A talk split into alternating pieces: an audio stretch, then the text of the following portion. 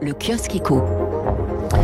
Gaz russe, le scénario de l'extrême à la une des échos, interview exclusive de Catherine McGregor, la directrice générale d'Engie, qui livre son analyse de la crise énergétique. Elle évoque une éventuelle coupure des importations de gaz russe.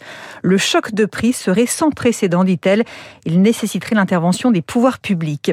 Le gouvernement qui réfléchit à des aides ciblées pour les entreprises les plus touchées par la guerre en Ukraine, c'est à dire dans le Parisien. Le plan de résilience économique et sociale comprendra des mesures de soutien spécifiques mais attention, le quoi qu'il en coûte ne sera pas d'actualité cette fois-ci, prévient Bercy. Jean Castex, le Premier ministre, entraînera demain les concertations avec les différentes filières industrielles. Justement, dans les échos, six patrons de PME françaises témoignent. Dès les premiers jours de la guerre, ces entreprises très exposées au marché, aux approvisionnements dans leur région, ont vu leurs activités brutalement diminuer.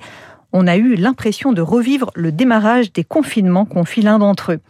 Le Figaro revient quant à lui sur l'inquiétude grandissante des entreprises françaises en Russie. Près de 1200 sociétés tricolores sont présentes dans le pays. La France y est le premier employeur avec 160 000 salariés.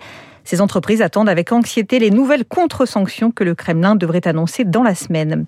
La Russie s'affaiblit rapidement, nous dit l'opinion. Beaucoup d'acteurs privés ne veulent plus travailler avec le pays.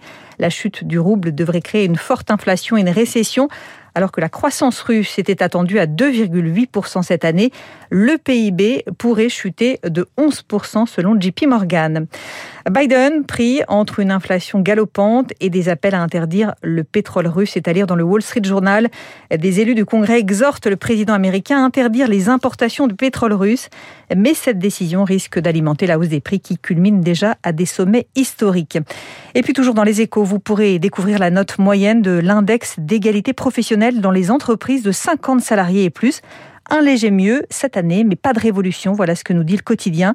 Pour la première fois, des employeurs vont être sanctionnés pour insuffisance en matière d'égalité professionnelle. À ce stade, 16 entreprises ont été identifiées par le ministère du Travail.